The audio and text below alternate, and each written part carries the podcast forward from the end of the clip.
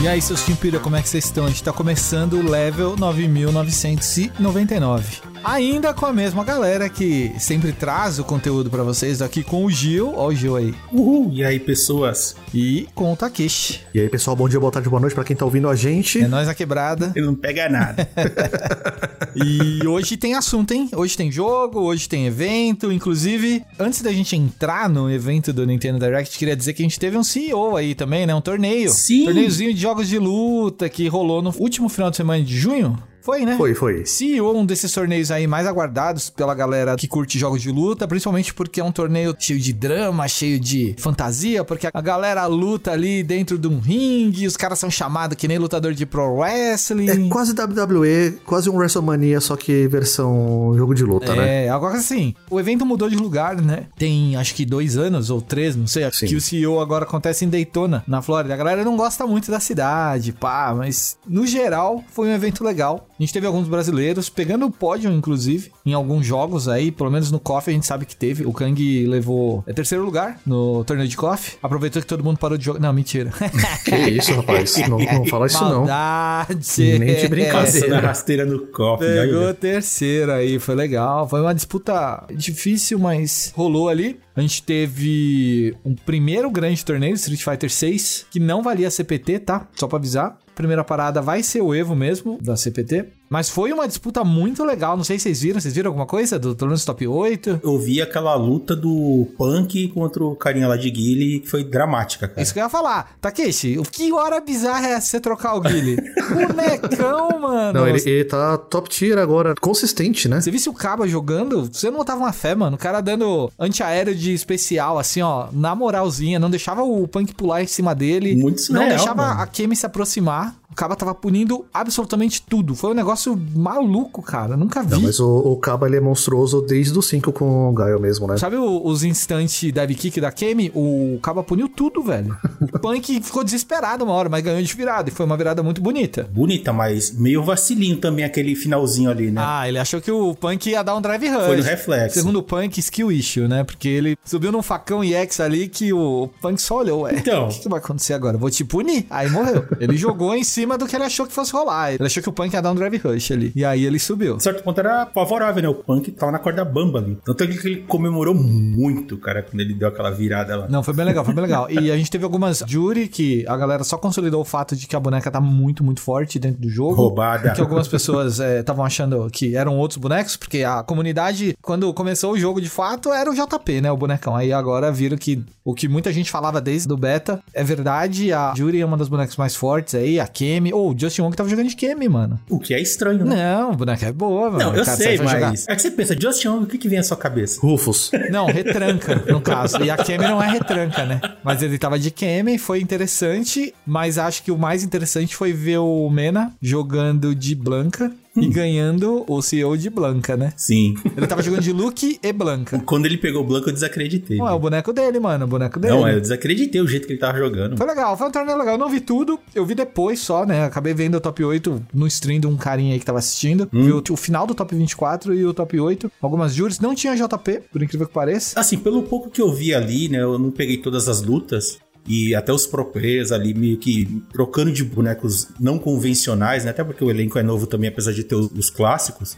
Ainda não tem um, um meta intrínseco do Street 6 pra dizer alguma coisa, né? Porque eu vi que ainda está muito volúvel. Tá se construindo, a gente vai conversar disso daqui a pouco. Não vou entrar em detalhes Ok, agora, mas a gente vai falar disso daqui a pouco. Ok. Se você não costuma acompanhar esse tipo de torneio, eu recomendo dar uma olhada no YouTube, ver as melhores lutas e tal, ver se gera algum interesse, porque ao mesmo tempo que rolou esse torneio, lá em Singapura tava rolando uma apresentação de esportes olímpicos, e aí eles colocaram Street Fighter. Um monte de jogador japonês tava lá, né?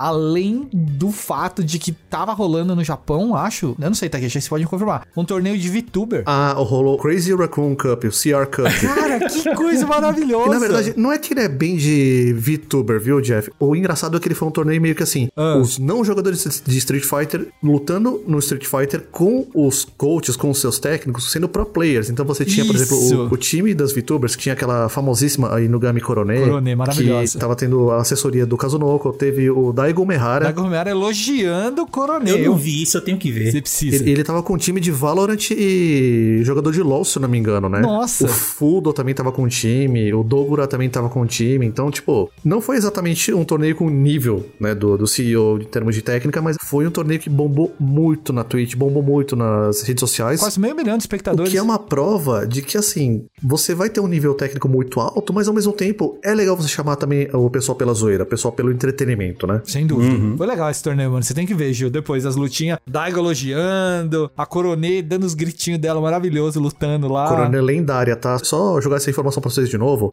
que ela foi a pessoa que durante uma live levou 65 a 2 do Zangief, da CPU, Ah, sim. E ela não desistiu. e ela já é silver. Mano, ela joga demais, velho. É muito engraçado, velho. É muito bom. Da hora. E aí rolaram esses dois eventos. Então a gente teve um, um desfalque no CEO de players japoneses. Teve gente falando que os players japoneses foram travados no CEO, porque é mentira, tá? É mentira. Na verdade, eles não foram mesmo. A maioria deles não foi. Vai todo mundo pro Evo, isso sem dúvida alguma. Mas fica aí, depois dá uma olhada no YouTube pra procurar mais informações sobre esses dois eventos que foram bem legais, assim, fora do CEO. O CEO também tá lá no YouTube já. Pra fechar também, a gente teve a Nintendo Direct, né? Um evento aí que veio depois do Summer Game Fest, com novidades que eu não sei se vocês estavam esperando essas novidades, porque já tinham lançado Zelda, já tinham lançado as coisas que todo mundo queria, e aí veio e aí apresentou, se eu não me engano, quatro exclusivos, né? Mais um monte de, de catálogo aí. Sim, sim. O que vocês acharam? Eu não tava esperando nada daquele Pokémon Scarlet. Ah, o DLC? Como eu não sou jogador, eu não tenho muito o que opinar, Você né? jogou, né, Takeshi? Não, não, é, eu, eu sou agnóstico agora de Pokémon. Ah, eu achei que você tivesse jogado. Eu não sabia. É que assim, é, pra mim, os Pokémon de Nintendo Switch, eles estão tendo uma evolução natural muito boa em relação ao que ele era no 3DS, nos portáteis e tudo mais, mas é realmente a fórmula precisa ir pra outros lugares. Hoje ela agrada muito o jogador hardcore de Pokémon e tudo mais, mas assim, tá difícil, sabe, de poder dedicar tanto tempo pra um jogo que a gente sente que tem muita coisa que pode melhorar ainda, né? Hum, tem missões a mais, tem coisas a mais. Eu acho que, por exemplo, entre as coisas de Pokémon que foram anunciadas no Direct, o Detetive Pikachu, por exemplo, ele tá muito mais charmoso do que o padrão que a Game Freak tá entregando agora. Que não é do Game Freak, né? Não, não. É isso que me deixou surpreso. Por não ser da Game Freak, eles entregaram um negócio que até me lembrou o filme, só que de uma maneira positiva, enquanto o jogo. Cadê Ryan Reynolds fazendo a voz desse Pikachu aí? Não precisa, não precisa. Mas, aproveitando o embalo, Takeshi, fale do Palha, o joguinho Kohai Game. Ah, verdade. O Palia, que é o MMORPG que tá sendo bastante esperado por bastante gente da comunidade indie, né? Dos jogadores desses jogos estilo Fazendinha, né? Ah, tá. Dá pra ver que ele tá focado muito nessa questão de ter um ambiente aconchegante, né, pros jogadores. Ele é um MMO, mas assim, ele é meio fazendinha, ele não é tão focado em combate. Ele tem aquela coisa meio, talvez, steampunk, bem fantasia, né? Que parece ser o tipo de público que tá encontrando uma casa, que tá encontrando seu lar, sua fazendinha, dentro da plataforma da Nintendo, né? Ah, sim. Aliás, o que mais tem, né? Eu tava acompanhando o Direct pela live do Maximilian. Ele falou que ia começar a dar 50 subs pra toda vez que a Nintendo anunciasse um jogo de fazendinha, tivesse uma cena do cara capinando alguma coisa. Por sorte dele, não teve mais. Mas teve umas coisas meio fazendinha ali, mas ninguém capinou nada. Então ele se salvou aí. É, além do Pelha, teve aquele Fae Farm, né? E- Esse já tá confirmado, né? Já. vai pra, se eu não me engano, 8 de setembro. Ele também tem aquela mesma coisa, né? Ele é bem coloridinho, é bem bonitinho, tem fazendinha, tem o elemento social. O meio termo entre o Stardew Valley e o Kohai Game, com talvez o Animal Crossing. Kohai Game. Virou um termo, né? Virou um termo. Tudo bem. Eu acho que vale, faz sentido. Não tem como não ter. Assim, eu posso estar viajando, que eu achei curioso. Eles mostraram, né? O Persona 5 Táctica vai aparecer pra Switch, mas não Sim. mostraram o 3 Reload. Mas será que vai sair o 3 também? Então, dizem que não, né? Mas vai ver mais pra frente. Estavam falando, né? Que eles queriam sim levar para o portátil da Nintendo, tudo. Mas por questões técnicas, eles estão priorizando os outros videogames que Sim. foi desenvolvido pensando neles, né? E pro Switch, apesar de todo o potencial, eles teriam que fazer vários ajustes ali que tomariam tempo. Então, prioridades. Sabe uma coisa também que apareceu que da multiplataforma e tá lá agora? Hum. Batman Arkham Trilogy. Beleza, você vai ter o Arkham Asylum, você vai ter o City, que são da geração do PlayStation 3 e Xbox 360, mas aí você vai ter o Arkham Knight, ele foi exclusivo já do início do PlayStation 4 e Xbox One. Uhum. Vocês acham que o Nintendo Switch vai dar conta ou a gente pode esperar um port meio limitado, né? Tipo, com reduções, com concessões para poder rodar no Nintendo Switch, mesmo no dock, sabe? Ou no modo portátil? Honestamente, eu acho que ele vai dar conta, claro, vai ter esses cortes, assim, que vai ser perceptível, mas eu acho que não vai estragar a diversão, né? Porque o jogo, eu acho que eles vão nivelar os três. Hum. Tem o, o Arkham Asylum e o City, que já eram de gerações mais antigas. Sim. Então, assim, se eles nivelarem isso pra tela do Switch, se seja dock ou na tela da TV, eles padronizar os três jogos ali pela média, eu acho que fica de boa, cara. Provavelmente o jogo não vai ser tão fluido que nem ele é no Play 4, Hum. no One. Mas. Bota fé, cara. Eu não sei se hoje em dia existem jogadores que só têm o Nintendo Switch, tá ligado? Existem. Então, mas eu não acredito que a grande maioria não tenha jogado o Arkham. Ah, sim, sim. Eu acho que todo mundo experimentou em algum momento, sabe? Tem aquela conveniência, né, cara? É um console e é um portátil praticamente, Não, né? não, então, exato, exato. E aí, o cara já vai ter conhecido o jogo, vai Uhum. pegar mais pra ter no próprio console. Então, talvez ele abra certas concessões em relação a gostos e, tipo, pelo menos tá aqui no console, não preciso ligar meu Play 3, não preciso ligar É. meu Play 4. Eu tenho essa coletânea no Xbox One. Uhum. Dá pra jogar no Series agora, né? Eu tenho essa coletânea no Series, no caso. É, né? o que acontece é assim, tá tendo um pouco dessa tendência, né, de trazer jogos para esse ambiente portátil para você ter essa experiência de você jogar em qualquer lugar, né? Eu acho que o, o Steam Deck tá pressionando, sabe? O, o Switch, de alguma maneira. Não sei. Sabe uma coisa que funcionou muito bem nesse negócio do Steam Deck, funciona no portátil e também anunciaram no Switch? Hum. Vampire Survivors. Ah, tá, mas isso aí eu quero. Eu jogo até no celular, meu amigo. Vampire Survival e com co-op, né? Talvez esse co-op venha pro PC também, né? Deve, Imagina. deve soltar de alguma maneira isso aí. Eu tenho o DLC do Survivors no Xbox, né? No caso. Se você não jogou ainda, não sei o que você tá esperando. Tem que jogar, mano. É só o jogo que vai te deixar sem vontade de jogar mais nada por pelo menos um mês, assim. Ah, demais, cara. É muito bom. Das novidades mesmo, né? Foi mais um choque. Eu nunca pensei que diria isso. Só levou 27 anos. Super Mario RPG. Caramba! É um remake, né? Como troca gráfico, né? Troca motor é, é remake. É, o jogo foi refeito em 3D mesmo, Então, né? vai ser aqueles remake tudo igual. É tipo o Last of Us Parte 1 lá. A galera acha que é um remaster, mas eles chamam de remake porque eles trocaram o motor gráfico, Sim, né? sim. Existe uma simbologia só na existência desse remake, né? Uhum. Que era muito daquela questão da briga, que de fato teve mesmo, né? Durante a geração do PlayStation, que era a Square se divorciando completamente da Nintendo, né? E esse jogo, por ser um projeto conjunto entre as duas empresas, tinha seus personagens muito populares pelos fãs, né? Como o Geno, como o Mallow, a própria ambientação, o próprio mundo dele. Acharam que nunca mais isso ia ser refeito. E no entanto, o jogo tá aí. E uma coisa que o jogo ele também meio que faz cair por terra são essas teorias desse mandato do Mario, Mario Mandate que a internet fala que a Nintendo impôs. Que que é isso? É uma lenda urbana dos fãs que a Nintendo, ela, a partir dos anos 2010, botou um tipo de embargo contra a Ah. criação de personagens originais do mundo do Mario. Então, se você tivesse que criar um jogo novo do Mario, você tinha que usar só o template dos jogos que já existiam. Tipo, você não podia criar um Yoshi novo, um Toad com outra cor, com outro chapéu. Tinha que usar todo mundo igual. Ah. Que era uma, uma coisa que afetou muito os fãs da série Paper Mario. E como é que ficaria as roupas e transformações do Mario? Então, isso os fãs falavam. Ah, tá. Dependia muito do que estava dentro desse suposto embargo ou não. Entendi. Mas assim, o fato desse jogo já existir agora em 2023 e para 2024, quer dizer que realmente assim, se esse embargo existiu, ele já caiu, não existe mais. Ah, Ah, se bem que desde que o Super Smash Bros. começou a trazer coisas da Square pra dentro, né? Kingdom Hearts, trouxe o Cloud, o Sephiroth, essas coisas. Assim, dá pra ver que teve esse. Ah, vamos reatar amizade aí, deixar a sonoridade e vamos ganhar dinheiro, né? Que é o que importa hoje em dia pra Eu, empresa. eu sei que eu vou falar um negócio meio escroto, meio mórbido, mas assim, Hiroshi Yamauchi morreu. Ninguém mais se importa com birra com Square Enix. É, ele era o homem da birra, né? Ele foi o cara que botou a corda ali no, no pescoço da Square e falou: não, se você sair, acabou aqui o amor. Não volta nunca mais. né? A Square falou: bom, seu cartucho não aguenta o que a gente quer fazer, sinto muito, vambora. E aí veio Final Fantasy VII e virou história.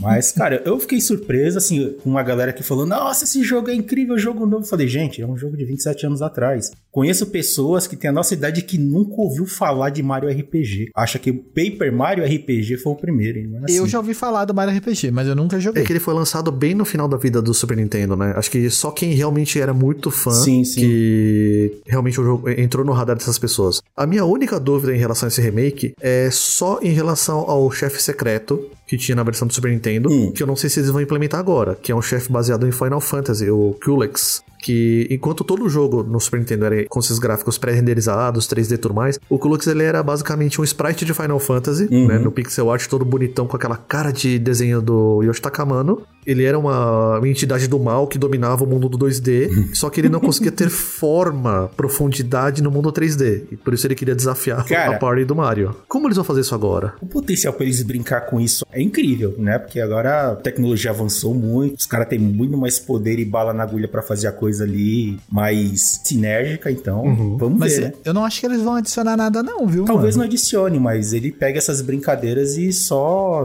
deu um revamp ali pra deixar mais elegante, né? Que agora você tem essa possibilidade de brincar. É. A tecnologia permite. Falar em Mario, aquele outro Mario que eles anunciaram, o. Super Mario Bros. Wonder. Peguei uma vibe de Mario 2, assim, pesadíssima. Não sei. O Mario 2 de Land, né? Uma Não, coisa não, o assim. Mario 2 que não é Mario. Tipo, que é Mario só nos Estados Unidos. O USA, o que você pega os vegetais. Ah, sim, sim, Peguei sim, essa sim, aí, não sei se tem a ver, porque o jogo é completamente diferente, né? Mas o fato de você poder jogar com vários personagens e em co-op, né? A gente tem que bater palma, né? A Nintendo ela consegue pegar coisas que todo mundo já manjou e reinventar e fazer ficar O divertido. Mario já tinha joelho desde quando? Porque eu comecei a ver as animações desse Mario aí, ele tava tendo joelho, tava dobrando, tava fazendo umas poses diferentes. Falei, olha, Então, isso eu preciso fazer uma meia-culpa. Hum. Vocês lembram que no podcast passado eu tava comentando sobre o Sonic Superstars? Sim. Eu falei, como esse jogo tá bonitinho, parece até que foi um jogo feito pela Nintendo.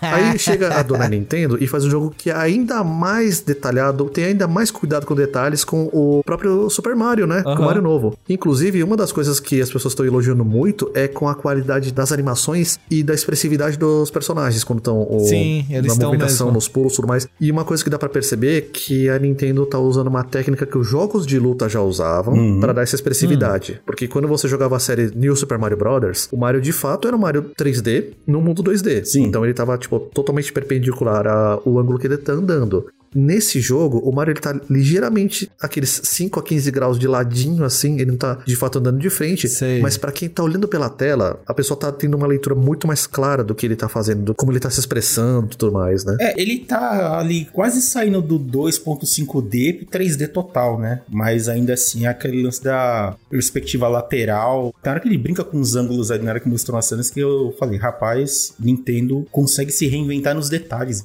É uns detalhes tão besta, mas que encanta tanto os olhos que. Difícil, né? Oh, e tem um Mario Elefante, cara, nova transformação, bicho. O Mario que quebrou a internet, né? É. O Mario Jotalhão. Que grande é a sua tromba, Mario, né? A, a Peach vai falar. E não só isso, né, cara? Não foi só o Mario que deu as caras ali com novidade. A Princesa Peach finalmente ganhou um jogo inédito, né? Depois de tanto Vai tempo. ganhar, É, vai né? ganhar, né? Mas. Nem sai esse ano esse, Não né? teve nem data, né? O Mario sai esse ano, não sai? Sai. E também o Luigi, né? Volta com um Luigi's Mansion ali, o Dark, alguma coisa. Ah, a versão Enhanced, né? É. Então, aí a- agora que acabaram os jogos do Wii U, a Nintendo vai começar a portar jogos do 3DS pro Switch. O que me dá esperanças de que o Star Fox 3D seja libertado dos confins Da do... Platinum? Não, não, é o remake do Star Fox 64. Ah, o tá. Star Fox Zero pode ficar lá.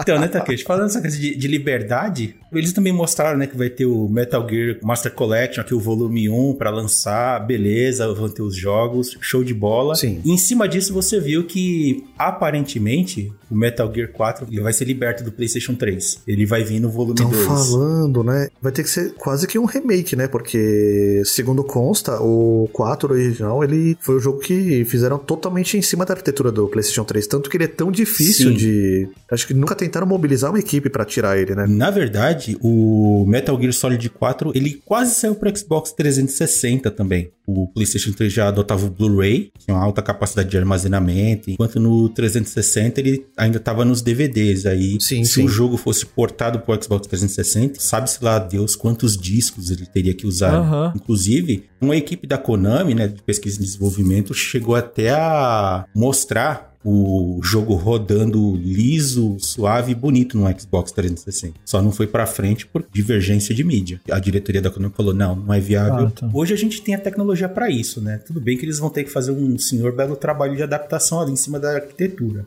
E eu tô esperançoso. Melhor ainda a gente ter a saga completa hoje em dia que a gente possa acessar, né? Talvez não só como um meio pra jogar, mas um documento ali, Vão né? ter tudo guardado, né? Pois E é. a questão de preservação né, da indústria de jogos ainda requer uma discussão muito mais detalhada, e requer mais atenção, Sim, né? sim. Eu acho que eu tenho essa coletânea pro Play 4. Não tenho certeza. Ah, existe uma eu acho. versão HD Collection no, 3, no 360. Eles relançaram isso pro Play 4 e tiraram, acho que um ou dois Eu jogos. sei que o meu tem o PC Walker. Isso, isso. O Peace Walker teve uma versão HD também que, inclusive, era na época que não existia um termo pra crossplay ou cross-save. Aí Hideo Kojima inventou o Transferring. Transferring, pode crer. Transferir mano. o seu save, o seu progresso, a sua aventura do videogame portátil para o de casa. Eu nunca pensei que ia dizer, mas jogar Peace Walker Co-op online é muito bom. É um dos melhores jogos da série. Sim, sim.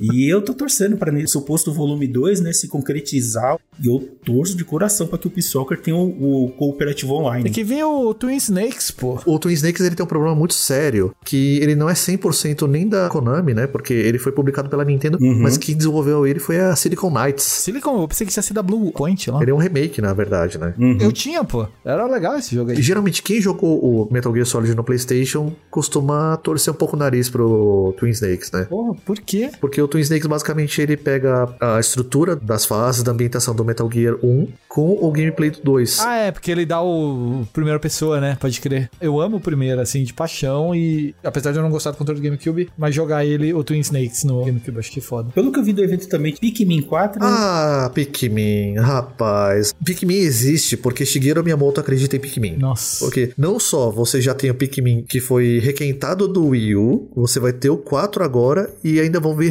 remasters do 1 e do 2. Você vai poder jogar todos os quatro Pikmin no seu Nintendo Switch. Obrigado, Shigeru Miyamoto.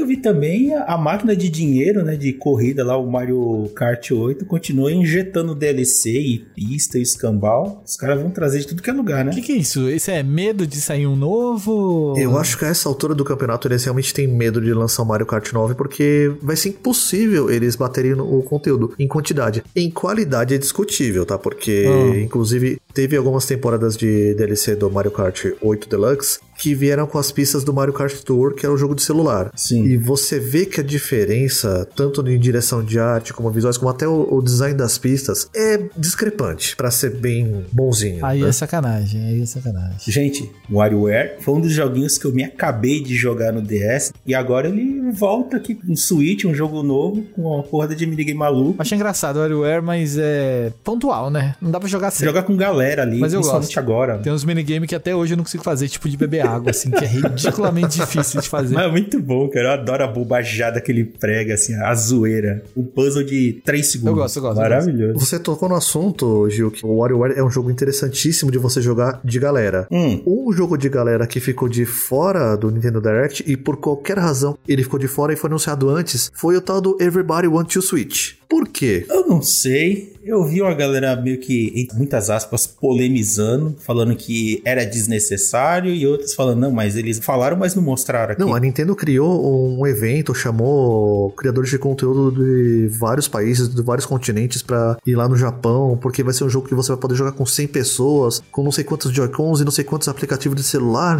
Gente, mas e o jogo? Eu realmente não sei o que dizer. Com certeza vai ser um dos jogos da- de todos os tempos para Nintendo Switch. Ponto.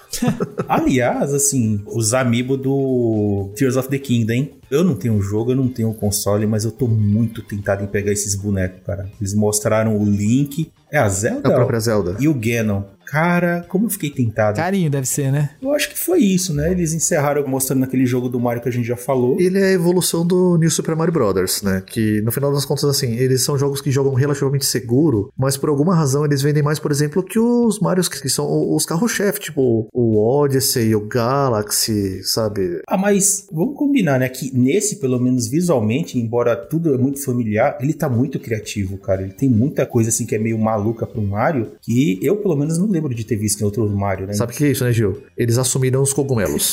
Ah, é, o Mario na noia, esse aí, na É moral. interessante também ver os, os figuras da Nintendo tentando fazer uma gracinha ali, né? Tipo, falar, não, e mais uma coisa. Só que eles são muito sérios, cara. É meio estranho. Engraçado, porque se você parar pra pensar, realmente parece uma coisa muito de japonês, né? Você pega, por exemplo, Uhum. o Nintendo Direct, começou com a imagem, com a figura do Satoru Iwata, né? O Sim. saudoso Satoru Iwata, com todo aquele salão lá, com toda aquela etiqueta japonesa e tudo mais e tal. Dias depois, ainda a SEGA fez aquele Sonic Central. Hum. E o. Hoje o líder do Sonic tinha o Takashi Izuka, nem de longe tava com esse mesmo nível de formalidade, assim. O cara tava Sim. sentado na poltrona lá, olhando pra câmera, até bastante informal, até bastante à vontade, né? Sim, é sim. uma outra linguagem mesmo. Acho que isso é uma coisa mais Nintendo mesmo, né? Pra vender para o resto do mundo. Assim, o evento no geral eu achei bacana, pelo que eles apresentaram, não sei vocês, mesmo eu não tendo Nintendo Switch, mas um dia eu vou mudar isso, ou esperar sair um próximo videogame, né? Mas até lá, cara, quem tem Nintendo Switch tá bem servido aí. Eu tenho no computador. Cuidado com os ninjas da Nintendo aí, ó. Nintendo, o e-mail do Jefferson, ó, é, Mas acho que é isso então, né? Vamos pro joguinho, vamos pro joguinho. bora.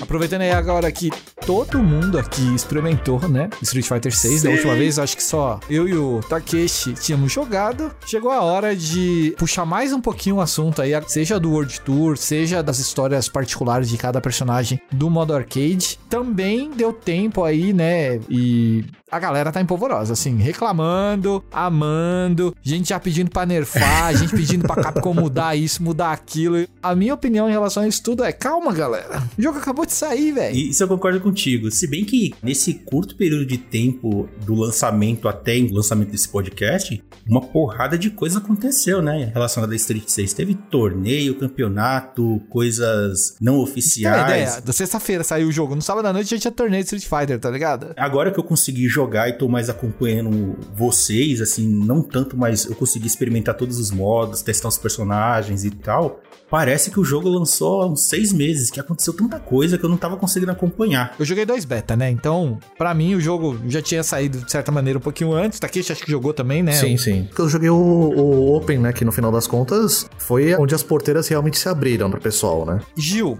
aproveitando aí que você foi o último a experimentar e você terminou o World Tour já? O World Tour, eu tô no capítulo 12. Ah, tá. Falta pouquinho, falta pouquinho. É só o começo da jornada.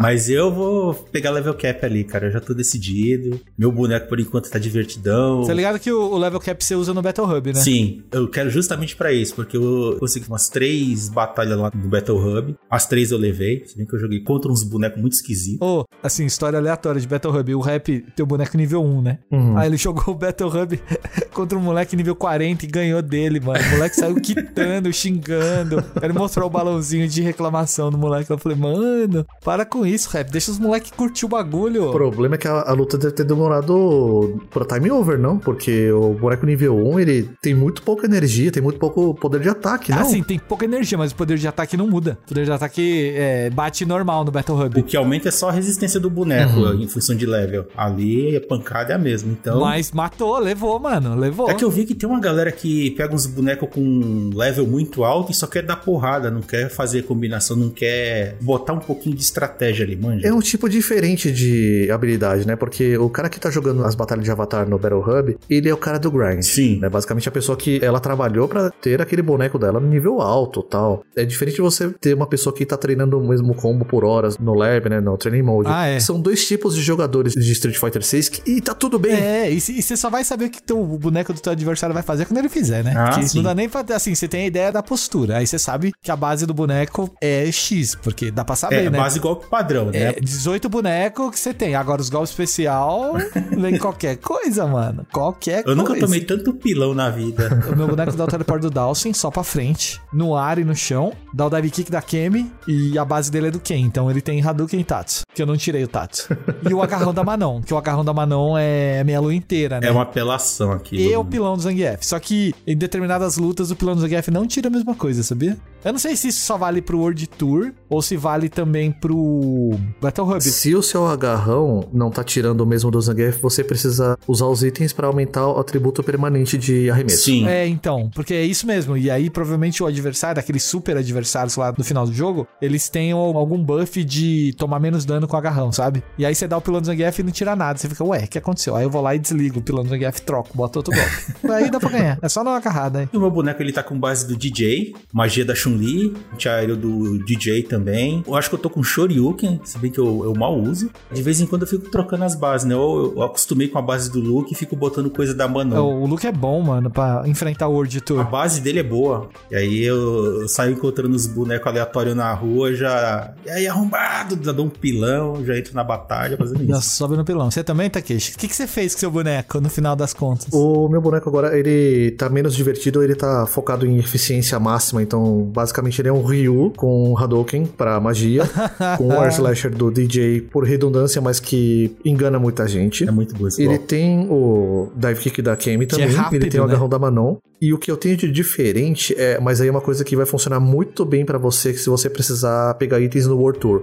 O Hure Hure do, do E-Honda. Ah, é verdade. Eu tirei o Tats e coloquei o Hure Hure. Porque ele é um golpe bom pra dar um maior número de hits no combo. Vai ter sempre aquele desafio lá. Se você quiser pegar um item de drop raro, você precisa dar um combo de 20 hits, um combo de 18 hits. Sim. Isso ajuda bastante, É né? verdade. Pra galera que não jogou e tá com algum tipo de resistência no World Tour, assim, que é o modo RPG, cria um boneco, você pode desafiar vários bonecos aleatórios ali, né? Cada boneco ali, ele apresenta, um, acho que uma, duas ou até três condições pra você ganhar bônus, né? Você ganhar item, você ganhar Experiência. mais XP, enfim. E aí você tem que cumprir essas condições, né? Que aí tem essa, tipo, ah, você tem que derrubar o, o inimigo três vezes, fazer um combo de não sei quantos hits antes de matar, acertar tantos socos, tanto chute, enfim, são várias condições. Eu só busco tinta e item de cura, só, basicamente. Que as tintas, tem tinta rara, cara. Tem Uhum. tinta que às vezes eu quero pintar a roupa dos bonecos de uma cor diferente e é difícil, mano. E agora que eu consegui avançar bastante, mano, o nível de personalização desse jogo é absurdo, cara. Tem muita coisa pra você pegar Se e você souber usar a ferramenta, você faz muita coisa. demais. Você viu que tem um slotzinho que você pode puxar pela internet o número, né? O Sim. número de build, de construção do seu É boneco. basicamente a receita que você tem do personagem, né? Isso. E aí dá pra fazer. A internet já fez muita coisa boa. É, né? o que eu fiquei meio espantado foram as reproduções que fizeram do Majima, da série Like a Dragon. Nossa, O. Madima Isso perfeito. ficou realmente Eu assustador. entrei num lobby que tinha um monte de Madima. e foi no dia que soltaram o negócio. Aí todo mundo transformou os bonecos no Madima. Teve, assim. acho que se eu não me engano, teve até de atores famosos, atrizes famosas também. Tipo, acho que eu vi uma Angelina Jolie também que ficou muito parecida com a Sim. atriz mesmo, né? Você viu que o cara tava fazendo os bonecos do Chaves? Ah, eu vi. Madruga, Chaves. Não, ficou sensacional. E aí você tem também as aberrações, né? Que no final das contas ainda persistem bastante, Nossa, né? tem umas coisas muito horríveis, cara. Pesadelo. Mas dá um charme ali, né? Porque eu vi um monte de galera padrão assim. Eu falei, ué, nossa, a galera parece que só tá entrando aqui pra lutar e, sei lá, pra desafiar. Nossa, você entra no Battle Hub, só tem nível 1, calça amarela, camisa regata branca. É só. Boneco inicial, né? É, porque os caras não jogaram. Aí quando eu vejo essas aberrações que teve um evento, né, antes das três lutas que eu fiz lá, e só tinha freak no lobby, cara, era muito absurdo, não sei o que tava rolando, essa galera tava fazendo flash mob, tinha dois lutando lá, duas coisas esquisitas, tinha uma galera ao redor torcendo, aí sonha em todo tipo de aberração que você puder imaginar. Foi É, divertido. não, os freaks são tensos. Mas uma coisa que eu vou falar pra vocês: boa parte dessas aberrações os caras jogaram World Tour, porque Jogaram. você vê lá o maluco lá, tipo, parece um boneco que fugiu do One Piece, com um braço gigantesco, com a cabeça pequenininha, o corpo gigantesco, e o cara com emote de levitar que você só consegue se você derrotar o Andori nível 99. Sim. É, o Ah. Andori Junior do World Tour, e mais um último desafio em Naishao, que é, tipo, tudo nível alto, Eu assim. não sabia disso. Além de Metro City, né, você faz visita a outras cidades pelo mundo, que na verdade é só um cenário onde você encontra o mestre, na maioria dos casos. E na sim, que é uma, como se fosse uma outra cidade grande com alguns pontos pra você explorar, né, como se fosse Metro City. Eu ainda continuo maravilhado com esse jogo. Preciso voltar a jogar mais o World Tour. Eu tenho que evoluir, eu quero chegar no level máximo ali e brincar um pouco mais no Battle HUD. Só que o meu maior problema no momento é admitir que eu tô velho. Eu tô tentando fazer os trials de todos os bonecos, mas as configurações de botão, um controle normal no caso de PlayStation 5, né, no meu caso, eu não tô conseguindo ser rápido o suficiente. Eu consigo fazer tudo, mas eu não consigo conectar. Aí uma pergunta: você tá jogando o World Tour nos controles clássicos ou no moderno? No clássico. Tem gente que eu já vi falando que se você tratar o Fighting Ground Battle Hub com o Street Fighter clássico, com os controles clássicos, e você tratar o World Tour como um jogo separado e usar o moderno, a experiência melhora. Eu não sei, particularmente acho que faz algum sentido, mas ao mesmo tempo, se o propósito do World Tour é meio que ensinar o jogador a usar os fundamentos do jogo de luta através dos desafios, através das drops, das missões, Uhum. então meio que se perde esse propósito, né? É, mas eu acho que isso aí vai de cada pessoa. Eu acho assim, que esse World Tour, ele te permite, né? Você cria o seu boneco, você basicamente molda a sua experiência com o que eles entregam ali. É meio que uma porta de entrada pra galera que, ah, eu nunca joguei Street Fighter assim, ia na casa de amigo, ah, bota o controle, eu jogava e era só apertar botão aleatoriamente. Nesse ele te dá isso. Então, com o controle moderno ali que tem as opções, você pode aprender, aqui a gente até tinha falado no episódio 10, né, de aprender a pegar timing. Você não se preocupa em execução, mas na aplicação e você vê ritmo e rotina. E a partir dali você, ah, eu consigo fazer isso é legal. E aí você vai aprendendo e inserindo as nuances, né, que tem as variações dos golpes fraco, médio e forte, que isso muda totalmente a estratégia. Abre um, leque de possibilidade gigantesco. Então, é meio que um caminho ali para a galera que não é tão aficionada por Street Fighter, ela entrar e aprender e ela não ficar tão oprimida com a galera que já manja. Vou jogar um online e o cara não consegue nem se mexer. Tem essas possibilidades, eu acho isso legal. Tem uma verdade nisso que você falou, Takeshi. Só que para mim é mais voltado para quão preguiçoso eu tô no dia que eu for jogar. Hum. Porque se eu for jogar World Tour e eu estiver jogando no controle do Play 5, eu não me importo de jogar no moderno. Uhum. Eu só mudo os sets, né? Tipo, eu jogo com a build do Ken. Aí eu desmonto a build do Ken e uso a build da Marisa ou a build do Luke que é dois botão e no moderno o chain combo dele, né, que é o quadrado três vezes e depois completa com magia, horrores e, e aí vai vai vai batendo, que é a preguiça você jogando no controle confortável com o DualSense pra você poder navegar melhor na cidade.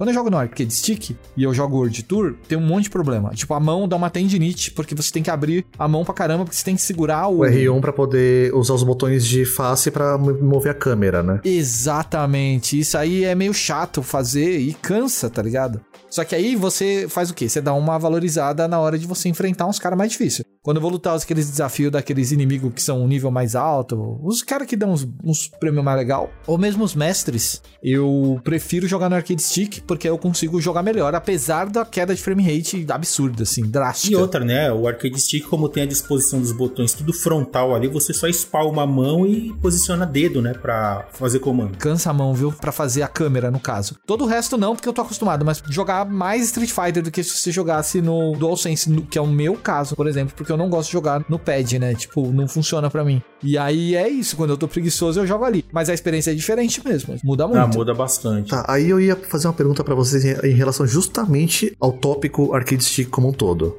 Hoje, vocês sentem que Street Fighter 6 ele é um ponto importante nessa questão de o arcade stick ser o dispositivo, o controle legacy e você ter um jogo já preparado, né, para controles pro joypad padrão de consoles. Então, assim, para quem joga desde o 4, nesses controles que você tem que usar os botões de ombro e tal, eu acho que ele cumpre bem a função porque o 5 basicamente tem os mesmos atalhos, só com funções diferentes, né? Porque você tem o V-Skill e você tinha o V-Trigger e você tinha o agarrão. Sim. E eram os mesmos atalhos que você usava, então meio que você manteve ali a habilidade de quem começou no 5. No 4 nem tanto, mas quem começou no 5 você acabou mantendo ali, pelo menos o cara que vai jogar lembra que tem dois atalhos para coisas secretas do jogo, que para ele seria o Drive Rush e o Drive Impact. Mas você vê como isso é tão curioso pensar que até pela questão dos atalhos, por design parece que o jogo ele já tá sendo mais pensado para esses joypads de console. Feito para console, Porque, sim. por exemplo, no 5 você não tinha, por exemplo, por padrão,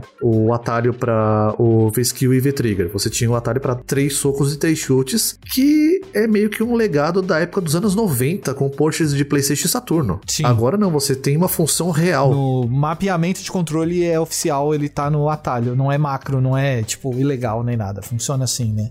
E é legal isso, porque quando você vê o, o jogador de arcade stick tentando se atualizar nessa mecânica nova do Street Fighter, eles estavam no começo, logo na época do beta ainda, os caras estavam, meu, pra eu ter uma reação rápida no Drive Impact, eu preciso ter um Drive Impact perto do meu soco fraco, tá ligado? E aí o que eles faziam? Eles arrancavam o último botão de um layout de oito botões, né, que são quatro em cima, quatro embaixo, eles arrancavam o último botão, colocavam embaixo do soco fraco, furavam ali, Como se fosse um primeiro botão de uma terceira Mano fila, né? Porque usar o Drive Impact no atalho, ao invés de apertar apertar os dois fortes, a chance de errar era menor e a chance de ban era a mesma coisa que o Drive Rush. Aí os caras puxavam mais o botão Drive Rush às vezes também. Aí eles, ou eles escolhiam, eles colocavam um botão que eles queriam de reação melhor, porque o, o Drive Rush, no final das contas, até que eu acho que é mais costume do que tudo, porque no meio do combo você só usa alavanca e o lance é o Drive Rush no neutro, que aí você precisa ter o perfeccionismo de apertar os botões ao mesmo tempo certinho e cancelar no dash, que se você usar o macro, né, o atalho do Drive Rush fizer, a chance de você errar é menor more do que a chance de você fazer com os dois médios, que aí pode aparecer um pouquinho do blur azul ainda antes dele começar a correr. Ou ele pode correr sem soltar o, o Drive Rush, o que é um problemaço É. pra dentro desse jogo, né? Então eles começaram a atrair os botões pra perto e fazer várias mudanças, assim, porque as regras né, da CPT, elas obrigam os controles arcade a não ter botões repetidos, ter o mesmo número de botões dos botões do DualSense. Assim, existem regras que são tentam ser quebradas, por exemplo, você tem o L3 e o R3, então você pode botar dois botões a mais no seu arcade stick, mas na real você não pode. Então é meio confuso isso. Na verdade, é, é, muitos arcade stick de linha, eles já têm esse botão, só que eles estão fora da face, né? Isso, e eles puxam pra base. Aquele, né? aquele controlinho da Rory que você mostrou, Jeff, que ele tem seis botões de frente, mas ele ainda tem mais quatro atrás, né? É o Fighting Commander. É, o Fight Commander, o Octa. Então, tecnicamente ele tem 10 botões. Ele tem sim quatro botões de ombro, só que o que acontece? Para ele não ter botões repetidos, ele colocou o L2 e o L1 no lado direito. Ah. E aí, do lado esquerdo, no lugar do L1 e da L2, ele colocou o L3 e o R3, que são os botões que clicam nos analógicos. Então faz Então, legalmente, ele tá dentro das Tá regras. permitido. Eu nunca tentei mapear dentro do jogo assim de você ir manualmente. Será que dá pra botar algum atalho? Dá. Ele vira botão de atalho. Eu, eu coloco, por exemplo, o atalho pra provocação. É isso. É, porque a provocação, se você não arrumar, a provocação é o tap, né? É, todos os botões. Não, não, no Street 6 dá pra Não? colocar no tap. Ah, dá? Dá, dá. E eu acho que por padrão, o touchpad, você ativa os recursos de assistente de áudio. Então, mas eu sei que a galera usa o, o, o touch pra colocar provocação. As provocações nos campeonatos de Street Fighter 6, né? Tipo os mirror match de Jamie e de DJ. Fizeram, né? Você viu? No CEO, A fizeram. gente fala sobre isso depois. A questão de atalho é complicada, então você não pode ter botão repetido. Você não pode ter dois socos fracos Ah, no sim. layout de botão, entendeu? Até porque não faz muito sentido, né? Opa, se não, claro que faz. Vixe. Como assim? Principalmente com hitbox. Inclusive o Gil me contando que quer ir pro hitbox, Takeshi. Olha isso aí. Eu não tenho grana pra isso. Então, isso é uma coisa que vale uma discussão também, porque vamos pelo seguinte: é o tipo de coisa que tá se encaixando até na discussão dos controles modernos versus os clássicos. Imagina assim, o jogador do arcade que tá lá desde os anos 90, o cara tem que fazer o Hadouken com o braço, o cara tem que fazer aquele movimento com a minha lua é com o pulso todo. É, tem que ter um macete ali. Tem que ter um macete, tem que ter uma fisicalidade maior. Aham. Aí você vai pro gamepad do PlayStation do Saturno. Você faz com os dedos. E agora você faz com a ponta dos dedos.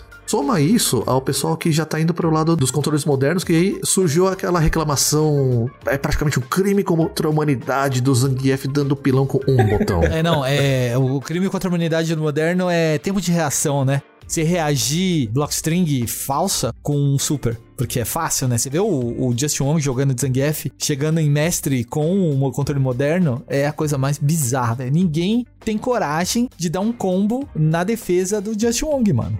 Ele sabe a frame data dos bonecos, ele sabe onde tem gap no meio do rolê, e aí quando ele vai punir, ele só põe pra frente e aperta os dois botões, entendeu? E aí te pune no gap, tá ligado? É fácil, mas não é tão fácil quanto todo mundo acha que é. Principalmente a galera que tá no Silver, né? Que acha que é super fácil. E basicamente isso tá na regra, né? Então os. os- e o SO, SO desse CD, né? Os limpadores de, De, de inputs. É. Direções simultâneas opostas, né? Exatamente, você não pode ter as direções quando você tá no hitbox, você não pode apertar pra trás pra frente. E ele entendeu que o que é preciso ser feito no momento, sabe? Tipo, é errado. Então eles pedem pra não ter. Enfim, coisas das regras aí. Se você quiser jogar um torneio do CPT, se você tiver um controle personalizado, você precisa confirmar. E se for um controle oficial, tipo Hori Octa, os caras não têm do que reclamar. Por mais que você monte ele do jeito que você quiser, é um controle oficial, tá liberado. Uhum. Mas você só não pode repetir botão. Você tem que ter os seis botões e o resto você pode botar ali. Tipo, os macro de Drive Impact e Drive Rush. Uhum. Antes a galera pegava um desses botões, né, e colocava a provocação, porque colocava seis botões ali. Hoje em dia, acho que a galera tá dando prioridade mais pra esses dois, né? Esse Street 6, diferente do 5, ele tá me plantando uma necessidade que eu usei muito no 4, né? Que é usar o provocação, de você usar todos os botões e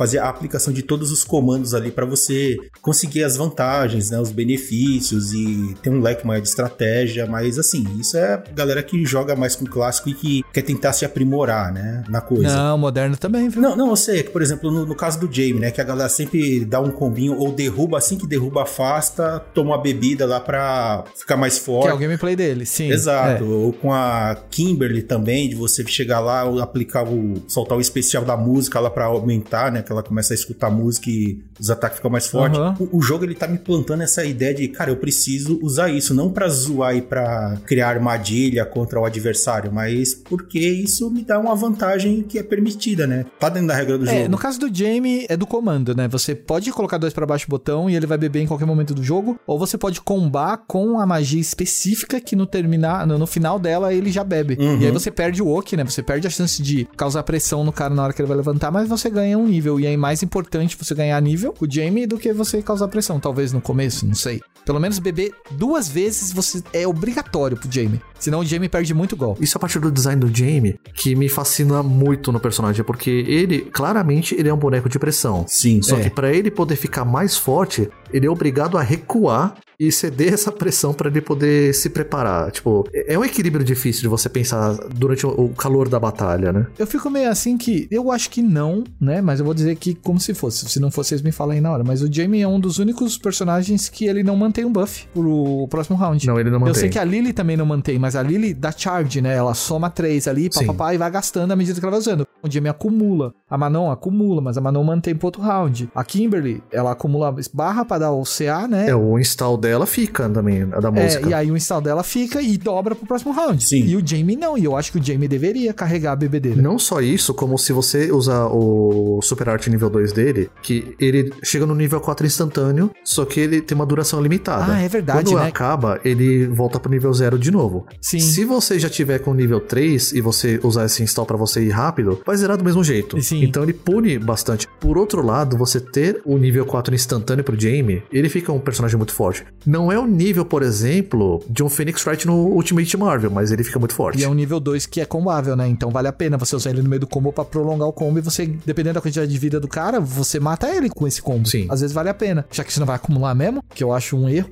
Apesar de tudo, o pessoal tá falando que é o boneco mais fraco do jogo. É, para os né? campeonatos, para os pro players, ele realmente ele é um personagem complicado, porque justamente o tempo que você vai ter para manter pressão, para você ter o espaçamento, você tem que abrir o espaçamento todo para você ter o tempo de você usar a bebedeira dele. Hum. E os golpes que fazem isso automaticamente, eles já são meio manjados, né? Apesar que a rasteira dele é muito boa, né? Tipo, eu acho que funciona bem, né? É um dos golpes que melhor funciona. Eu acho que o pessoal usa menos, viu? Mas em combo. Tipo, você dá o combo, aquele combo que dá o jugglezinho, né? Com- não sei se é com o Horus ou se é com a palma. E aí depois você termina dando a rasteira. E aí você bebe tranquilamente. Você não tem perigo de errar a rasteira, o cara não vai Tem que defender. confirmar o combo, Exato. né? Que às vezes é por impulso Não, não, você você só pode beber confirmando como, mano. Não dá pra beber com os bonecos não. Tudo bem que sou eu, né? Eu tentava fazer e tal, só que involuntariamente, assim, eu esquecia de confirmar e, fazia, então eu me ferrava. Eu tava na abertura e, meu, punição bruta. Drive Rush na jogada, essa habilidade que você tem de dar um dash em alta velocidade, totalmente plus, se você acertar o primeiro golpe, continuar o combo, continuar a pressão, não tem distância safe no Street Fighter 6, apesar de ter, mas não tem. Não importa o boneco, né? Seja ele pesadão ou rápido. A vantagem tá ali na forma que você usa o É, golpe. tem bonecos que correm menos, mas no geral o Drive Rush é bem forte. Então, mas mesmo assim, por exemplo, o Zangief, É, mesmo ele usando, é, ele é lento, mas, cara, ele assusta porque o, o que o cara pode fazer ali, por mais limitado que ele esteja, né? Que ele basicamente tem uns golpes fracos pra você bloquear ou fugir, que aí ou você dá um pilão pra pegar o cara no pulo,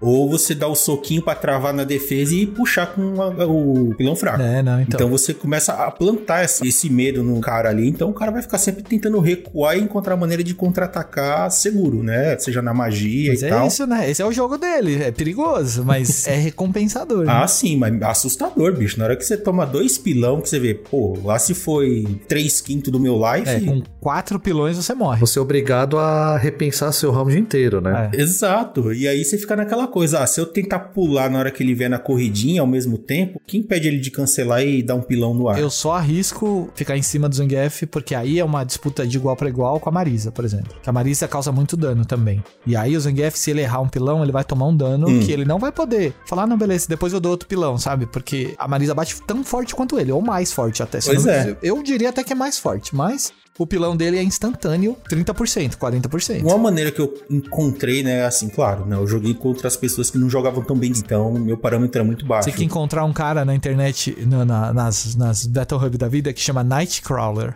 Vou te mandar um replay que eu tenho dele, que ele. Mano, o boneco voava, velho. Eu não sei o que aconteceu. Ele é bom, mano. É um brasileiro muito bom aí, que tá aí rolando. Porque é tudo macete. Você só toma os bagulho que você não conhece. Essa é a pegada. Mas é uma hora, todo mundo vai conhecer tudo. Aí eu quero ver como é que vai ser esses bonecos aí. Tipo DJ. A Lily é macete puro. Você só apanha dela. Porque você não sabe o que tem que fazer depois do Condor Spike lá. Um charge, né? Que esse é, é foda mesmo. Uhum. Mas é, é sensacional isso, velho. É Sensacional. o lance que, pelo que eu vejo, tá? Assim, não sou tão aprofundado no jogo, que a galera ela tentar fazer aquele combo que é um, um hábito, né? Que é o combo mais eficiente pra causar o máximo de dano e resolver rápido. Ah, é, otimizado, sim. Exato. E aí vai ter um ponto que você, ah, beleza, está tudo manjado, aí você vai ter que aprender a disfarçar isso, né? Tentar fazer outras coisas e, opa, vou mandar isso aqui no meio disso aqui que ele não tá esperando. Quando você faz o otimizado, você faz pra punir. Aí você vai lá no training mode, decora ele. Uma hora o cara vai errar um roll, você pune ele exatamente com como que você fez. Agora, pra você criar a pressão, aprender o block string, aí é um pouco mais difícil. Porque Street Fighter 6, ele engana a gente, assim, no começo. Porque ele parece que ele tem um monte de coisa lá que você só tem que esperar. Uhum. Mas a grande maioria das coisas você não precisa esperar. Você pode dar trade. Às vezes o trade não vai ser tão favorável pra você, né? Tipo, bater junto com o cara e os dois apanhassem, Ah, sabe? ou se anular. Às vezes não vai ser tão favorável pra você, mas no geral, a pressão que o cara tá fazendo é total fake, assim. Você só tá indo porque você não sabe mais ou menos onde que tem um gap ali, mas sempre tem um gap. E é muito doido A isso, velho. ideia é você plantar na cabeça do cara, tipo, ó, pode acontecer isso. Aí o cara fica na insegurança, né? E ele você fica brincando E com ele só fuso. fica na insegurança porque ele não sabe a matchup. Quando ele souber, acabou a insegurança. Aí vira luta de verdade, entendeu? Aí você tem que aprender a, a disfarçar, né? O que, que você quer fazer com outras coisas É, inesperadas. tem que pegar. Eu sempre caio nos agarrão, isso que é foda, mas é, eu entendo. É meio isso, Você né? sabe que isso que vocês estão falando lembra bastante até que alguns pro players falam, né? O próprio Justin Wong, por exemplo, ele fala um pouco dessa teoria. De, é importante você entender o combo otimizado pra você, você praticar, Uhum. mas é importante também você ter o que ele chama de combo de campeonato, que é aquele combo que você vai conseguir fazer na pressão, que ele não é otimizado, Ah, mas é. é que ele é o seu porto seguro, Pra caso você fazer alguma coisa, você errar aquele combo, você não tá correndo risco com ele. Uhum. Exato, eu concordo. Acaba sendo um fator a mais, né, pra toda a estratégia que você vai ter. Além de você ter espaçamento, além de você ter prioridade dos golpes que você tem que dominar, além de você ter o tempo de recuperação e dos golpes, Uhum. tem essa questão também. O que você consegue fazer sob pressão e o que você realmente consegue fazer quando o cara comete um erro, assim, catastrófico no meio da luta, né? Eu só sei que eu definitivamente eu não tô conseguindo mais ter agilidade nos dedos, então eu preciso de um controle com pelo menos seis botões frontais ali pra facilitar a minha vida, porque senão eu vou apanhar mais do que eu mereço pelo meu esforço. falar do meta. O que vocês acharam? Vocês estão com alguma visibilidade de meta? Vocês entenderam muito do jogo? Não entenderam? Estão com dificuldade com alguma coisa? O Takeshi eu acho que jogou, né? O desafio de liga lá, pra saber que liga você ia cair. Eu, eu tô jogando muito World Tour. Falta uma missão pra eu jogar- terminar o World Tour. Olha vocês, mano. E eu tô jogando muito de forma casual. Eu não joguei ranqueada ainda, porque uma coisa tá me assustando muito no Street Fighter 6. Ah. As pessoas estão chegando em platina e master muito rápido. Sim. É platina, diamante e master, né? Você mesmo, você é um jogador que no Street Fighter 5 o seu topo é o Gold. Morri no bronze, fui pro silver, cheguei no gold. É, agora Mesmo no final você da... sabendo jogar mais do que um Gold. No final da era, eu... É, porque eu não jogava muito ranqueada, né? A gente abria lobby e jogava a madrugada inteira. Até aí não, não, não conta nada, porque no caso do Street Fighter 5, muitas vezes o cara que chegava a Gold, ele tinha uma estratégiazinha lá que funcionava online, mas se você botar pra, em prática, não são fundamentos que estão dentro do, do design do jogo. É. No 6, essas matches de posicionamento que você faz, por exemplo, num beta eu tava de Gaio jogando com ele e deu Silver igual o Street Fighter 5. No outro beta eu já tava tipo Gold 3. Agora, o, o Street 6, eu só joguei ranqueada com a Marisa, né? E aí eu fiz o, o teste de liga. Uhum. E eu terminei o teste de liga com seis vitórias, eu acho, e quatro derrotas. Inclusive, o Nightcrawler foi o que bateu em mim por último. E eu saí platina 1 com a Marisa. Você já chegou platina 1 do teste. Eu já, já. Caramba. Com a Marisa, sim. E depois eu não joguei mais, porque eu fiquei doente. E aí eu meio que dei uma afastada.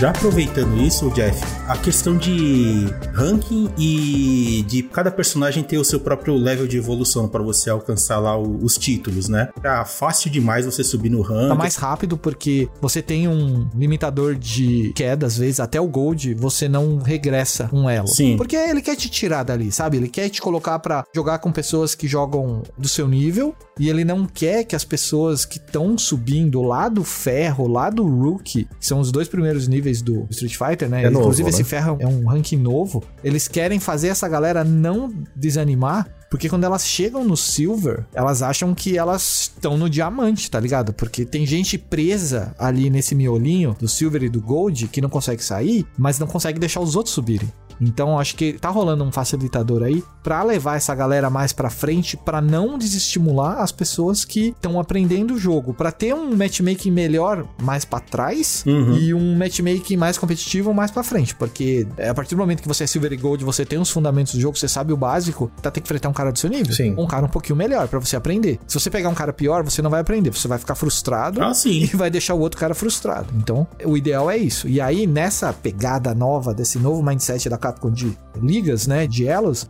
eles estão acelerando esse processo. Então, você tem esse desafio de liga, que você vai cair numa liga dependendo da sua escolha inicial. Você é iniciante, você é intermediário, você sabe jogar jogos de luta ou você é expert em jogos de luta. Você escolhe um desses, você vai enfrentar uns caras do nível que você pediu ali pra enfrentar. E aí, quando você terminar, você vai cair num elo. O que me gera uma dúvida também. É, nesse caso, essas perguntas que o jogo faz para você fazer esse teste de liga, será que ele é um, um dispositivo anti-Smurf? Eu acho que Porque, é. por exemplo, se você falar, sei lá, você pega um cara que já acabou o Street Fighter V no Diamond, por exemplo, e o cara fala, eu sou iniciante em Street Fighter e nunca joguei na vida. O jogo não vai colocar ele depois de 10 lutas no Rookie, né? vai se ele deixar perder, entendeu? Se ele quiser começar do rookie, com certeza ele vai ter que perder as 10 Não, lutas. a- aí o esforço é muito maior do que ele só criar uma conta nova. Exatamente. Mas eu acho que essa escolha é só uma vez. Você não escolhe ela sempre pra cada boneco que você pegar. tá É uma ligado? vez só, é uma vez só. É uma vez com perfil geral, mas aí cada boneco que você jogar, ele tem a sua própria escalação de ranking. É, né? Você vai ter que jogar de novo o desafio de liga. Sim. Mas, por exemplo, eu, quando comecei a jogar, eu falei que eu era expert. Aí eu comecei a jogar o desafio de liga, eu só lutei com 10 lutas, platina, diamante e gold. Vai, já apareceu um gold lá.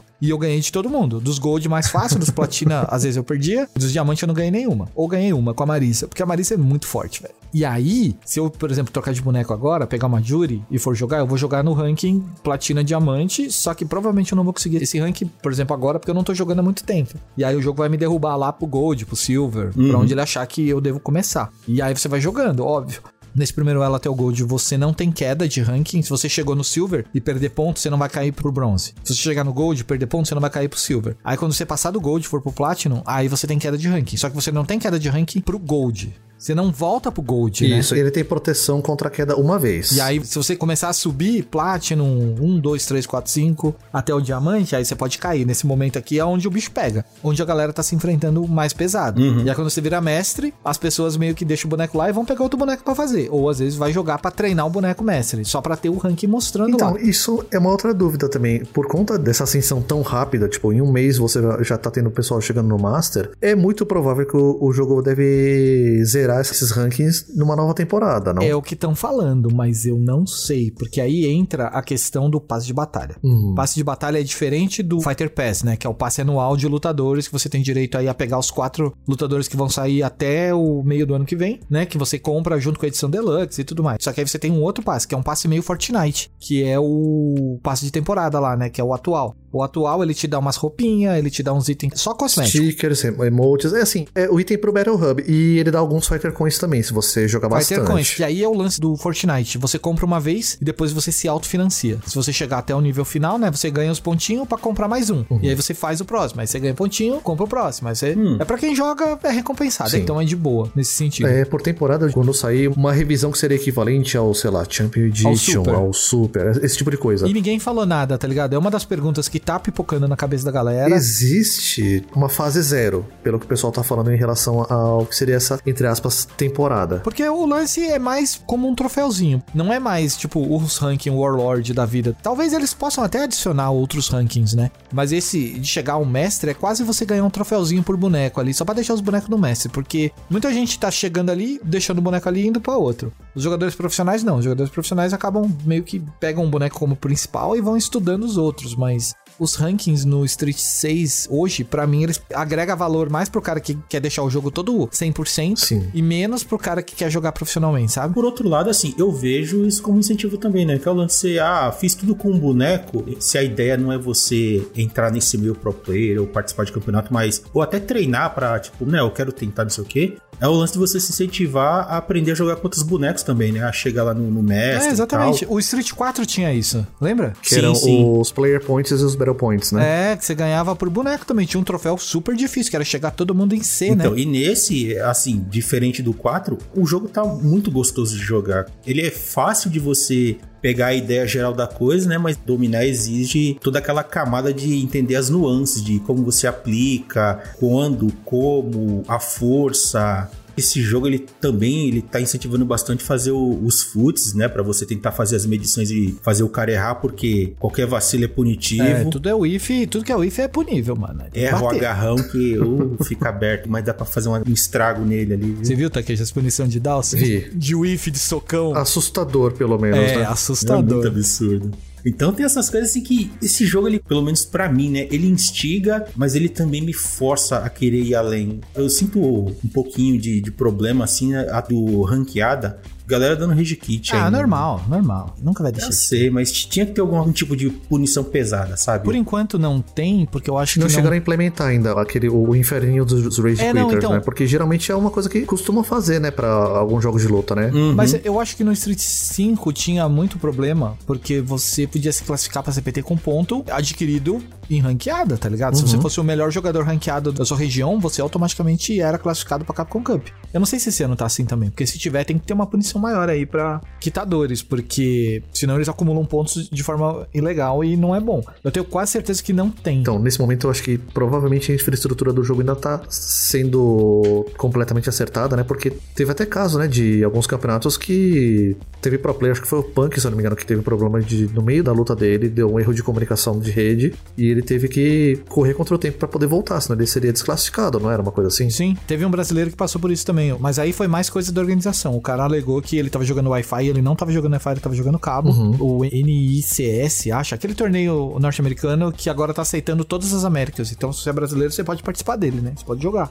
E o menino jogou e foi acusado de estar jogando no Wi-Fi e os caras acataram, porque ele ganhou primeiro e deram um DK nele. Mas até onde eu sei, dá pra ver a conexão ali, né? O wireless. É, o jogo tem um indicador de Wi-Fi e cabo que é uma dessas discussões intermináveis de ah, não, porque você identificar é segregação, É, porque ninguém vai querer jogar com quem Wi-Fi, né? No competitivo, então, vixe. Até aí, gente, é aquela coisa. O pessoal tá achando motivo pra segregar até jogador de controle moderno. Sim. Né? O pessoal fala: Não, se eu encontrar o cara jogando no controle moderno, Eu vou quitar." Eu não vou dar rematch nele. Vai se ferrar. Não quero Eu saber. acho uma palhaçada isso aí, mano. Porque uma coisa ajuda o jogador a entrar nesse meio, né? Exatamente. Tá aí também pra ser usado. Pode, o cara que tá sabe jogar Ah, pode sim. ir lá aprender também os, os macetes do controle novo. Só que o, o lance do Wi-Fi é curioso porque no beta não tinha, né? O negócio que designava o que, que era o Wi-Fi. Não. E todo mundo achou lindo a conexão, todo mundo jogou com todo mundo, todo mundo se divertiu horrores. Pra te dizer, ó, eu joguei acho que duas partidas. Eu esqueci de fazer a configuraçãozinha de botar a quantidade de barrinhas lá de Wi-Fi, né, de internet pra eu ter pelo menos uma partida estabilizada. Aham. Eu esqueci disso e eu enfrentei o cara com uma conexão vergonhosa. E o padrão é 3. Juro pra você, eu nunca tinha visto esse jogo ele engasgar online. Na minha partida, o cara tava basicamente Saiyajin, né? Ele dava pulo, dava pra ver o, o rollback tentando funcionar, só que o boneco já tava em cima de mim, ou então já tava dando rasteira, eu não conseguia reagir. Falei, ah, vamos pra cima, né? Eu ganhei uma partida, aí na outra o cara pegou ele e desistiu no terceiro round. E aí na hora que eu ia finalizar, e rage kit. Ah, é, isso é um, é um problema porque às vezes é Américas, né? Aí você pega um chileno, você pega um argentino que não dá Sim. match na conexão e aí vem ruim mesmo. Só que ele puxa a América. Se eu- quando eu jogo nos servidores da América do Norte, às vezes a galera quita por causa da quantidade de milissegundos, né? Às Uhum. vezes a conexão até tá boa, mas aí tem, sei lá, 150 milissegundos, tem cara que já não quer jogar. Mas roda bem, cara. Sim. 150, 180, roda melhor que Guilty Gear. Tá de boa. É que eu peguei mesmo que a quantidade de barra visível, assim, mostrando, né, a conexão do cara tava muito baixa, só que eu não tinha me atentado a isso, eu só entrei, aí eu me ferrei. Ah, é, não, então. Eu só acho que joga melhor que Guilty Gear porque o jogo é mais compassado, tá? O Street. Não que a conexão é melhor, mas o Guilty Gear pra mim tem uma conexão muito boa Até também. porque a solução de netcode do Guilty Gear foi a primeira que chamou muita atenção em anos. É, Los Angeles e Japão jogando, né? Tipo, Sonic Uhum. Fox jogando FT com Goichi no Japão, tá O ligado? eterno rival dele no Dragon Ball Fighters, né? Sim. É, agora, é, enfim, eu acho que tem problemas, né? Tipo, nesse sentido. Eu não discriminaria o jogador de Wi-Fi, nem a pau, assim. Acho que dá pra jogar. Eu- só quero uma galera que tem uma, uma quantidade mínima decente ali também pra, né, não vamos fazer milagre. Só isso. É, eu entendo os jogadores de torneio pedindo pra que as pessoas que fossem participar de torneios oficiais jogassem todos com cabo e fosse uma regra. É. Isso eu entendo. É cabo e conexão mínima de 5 megas, né? Se eu não me engano. Que era o que eles pediam. É, eu super entendo. Só que a CPT não tem essa regra, né? De jogar cabeado. Não. Se a CPT fizer isso, cara, eles vão limitar essa eles galera. vão se agregar, eles vão Exato. se agregar. E não pode, eles não querem, eles querem que todo mundo participe. Não importa a conexão, eles querem que todo mundo participe. Se abrir um torneio no Japão que pode jogar qualquer um, eu vou lá jogar. Claro. É tipo isso. Eu só quero que a estrutura online continue funcionando bem, que a galera pelo menos se faz jogar no Wi-Fi. Cara, joga perto de onde tá emitindo o sinal, porque é, seu aparelho tá lá no quarto, na sala e você tem outro lugar, é ruim. Qualquer coisinha oscila o sinal e você se ferra e ferra que tá jogando contigo. A real é que todas essas configurações padrão de jogar no Wi-Fi, aceitar conexão de três barrinhos e tudo mais, é justamente pra você ter o maior pool de jogadores disponíveis possível, né? No final das contas. É, exato. Porque a Capcom quer isso, né? A Capcom quer que todo mundo jogue. Não tô errado. O ônus fica do lado do jogador. Se você realmente quiser jogar numa conexão de qualidade, o jogo te dá ferramentas pra você limitar. Eu só quero conexão que seja muito boa perto de mim. Não não querer em cross, pode ser a mesma plataforma pra evitar qualquer coisa. Então assim, meio que o jogo dá essa liberdade para os jogadores também fazerem isso, né? Então, é meio que aquela coisa, né? Se você quer que, sabe, a sua experiência seja X, seja Y, não precisa, sabe, é, fazer aquele vitriol todo nas redes sociais, né? É. Uhum. O que talvez o jogo não limita é segregar realmente o controle moderno do controle clássico. Então, assim, se o cara jogar de clássico, perdeu pro moderno e ficou salgado, não é culpa do jogador de moderno. É o cara do clássico que tem algum fundamento, alguma coisa lá que ele pode melhorar no jogo dele pra poder vencer, né? Isso eu acho um absurdo. Assim, óbvio que você fica bravo quando perde, normal, mas não tem por que segregar, né? O controle moderno é feito pra adicionar, sabe? Exato. E, e assim, se você sabe jogar de clássico, amigo, adaptação. E se você estiver jogando com um pro player, você vai ficar- tentar fazer as mesmas coisas, porque o cara ele vai se adaptar a você, ele vai te ler e vai tentar pegar você na falha, né? Então, pro controle moderno tem a vantagem você apertar o botão e tal, mas, amigo, adaptação. O legal é que o moderno é visto como top tier por conta de antiaéreo, né? Que é muito prático, você não vai errar antiaéreos. Apesar de se você errar a distância, você vai tomar porrada. E reação com super. Que reação com super realmente é um negócio que chama atenção. A reação, sim. E mesmo assim, o lance da reação, quando você já tá no lance que já quer chegar num nível ali que o menor tempo possível de reação pra você pegar o cara num, num ato falho de milissegundos ali. Você não erra. Já é um nível que tá muito, muito alto, porque eu vi uma galera meio que não sabe jogar ou intermediária que tava chiando com isso. Aí eu concordo contigo, Jeff. Aí já é choradeira desnecessária. Como assim? A galera tá chiando com o quê? Sabe jogar moderadamente, só que tava chorando porque tinha uma galera que tava usando controle moderno e toda hora tava reagindo a todo momento. É, mas é, muita gente tá chorando assim, é isso, basicamente, e com gasto de barra, né? Porque no Street 6, além do controle moderno, você, pela primeira vez, começa um round com os recursos no máximo. Você pode Sim. começar o jogo dando golpe X, dando drive parry, Sim. dando drive né? Que é muito importante também. Você começa fazendo tudo, basicamente. curioso é que parece que o Ocidente realmente abraçou a ideia do jogador japonês de queimar a barra até o limite e Ah, não, arriscar todo mundo. ali você ficar sem nada, né? Quando você tá pra matar, você tem que gastar. Só que o lance é, e aí isso é a zoeira da internet, né? Não sou eu falando, mas eu concordo. Hum. Até o, o Silver, o comecinho do Gold, a galera fala que o Drive Impact é roubado. É a mecânica mais cagada que a Capcom já criou, o Drive Impact, que é um golpe que consome uma barra, absorve três hits. Absorve dois hits, terceiro ele quebra. Mas já é um a mais que o Fox Attack. é indefensável. É tipo, você pode é levantar apertando Gente. dois botão e tipo, mano, esse golpe tá errado. Essa é uma reclamação que vai até o começo do Gold. Aí quando você vai ver os jogadores do final do Gold até, sei lá, o final do Platinum, a reclamação é o Drive Rush. O Drive Rush no neutro é muito barato, tá errado, é muito forte, tem isso, tem aquilo. Não dá pra reagir do Drive Rush do DJ. O Drive Rush do DJ é mágico. E o Drive Rush é um golpe realmente forte, né? Que te dá vantagem se o cara defender. Mas ele é um golpe que, quando você se compromete a ele e você vê o verde vindo na tua cara, assim, se você der um especial, se você der um Horus, se você der um botão, você tem chances de cortar ele ali em, em momentos específicos, eu digo, né? Sim. Sangue frio, você vai pra frente e agarra. Não, isso aí é o Drive Impact. Drive Impact, assim, você vai no Gold, o primeiro que você soltar aleatório lá, o cara vai agarrar e já perdeu o respeito. Só que aí, o engraçado é que quando você levantar, o cara que te agarrou no Drive Impact vai dar o Drive Impact dele.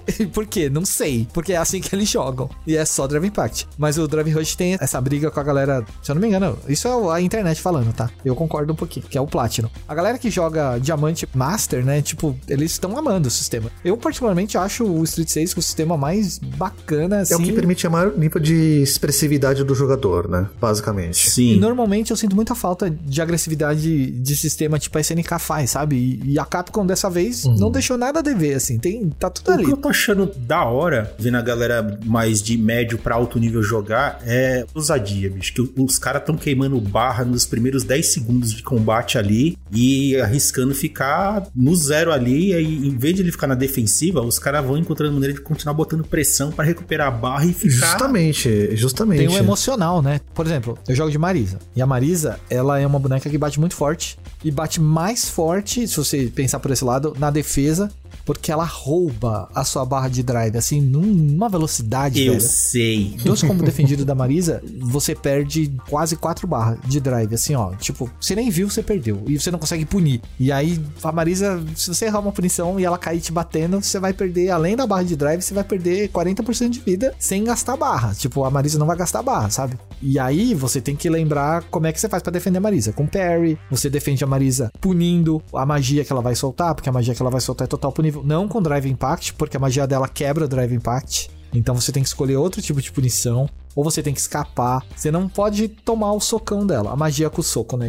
E sim, é uma boneca que rouba a tua vida. Outras, a Kimberly, por exemplo, ela te mantém numa pressão constante. Ela vai roubando um pouquinho do seu barra de drive, mas não é a mesma coisa. Mas ela te incomoda. E é muita variação de ataque baixo e alto que você pode aplicar ali, que é difícil de você ler no primeiro momento, quando você tá na pressão. É, aqui é minha rainha do neutro, né, mano? Você andou errado pra ela, você tomou uma bicuda na cara. Se tomou uma bicuda na cara, sabe Deus o que vai acontecer depois, porque tem o drive rush Ah, ali. cara. Eu sei que com ela a galera anda abusando do cross-up, cara. Um amigo falou que o, o JP é o boneco que faz o Guilherme andar pra frente. Ah, é? Eu Sim. concordo. De fato. O JP, velho, faz o Guilherme andar, mano. Como é que pode um negócio desse? Pra frente, no caso, né? E o Guilherme é o boneco mais retranca do universo. Aí que tá. Se for um, um com mais experiência, ele não vai andar, ele vai dar o ajoelhado pra frente. Exato, exato. Ele vai ganhar terreno. Faz segurando pra trás ainda. Mas Você entende que aquele negócio do chão, as magias, tipo, bota o Guile na pressão, velho, no zoning. Eu falei, não, JP é muito legal, mano. Eu não tô usando ele, mas eu cogitei usá-lo no começo.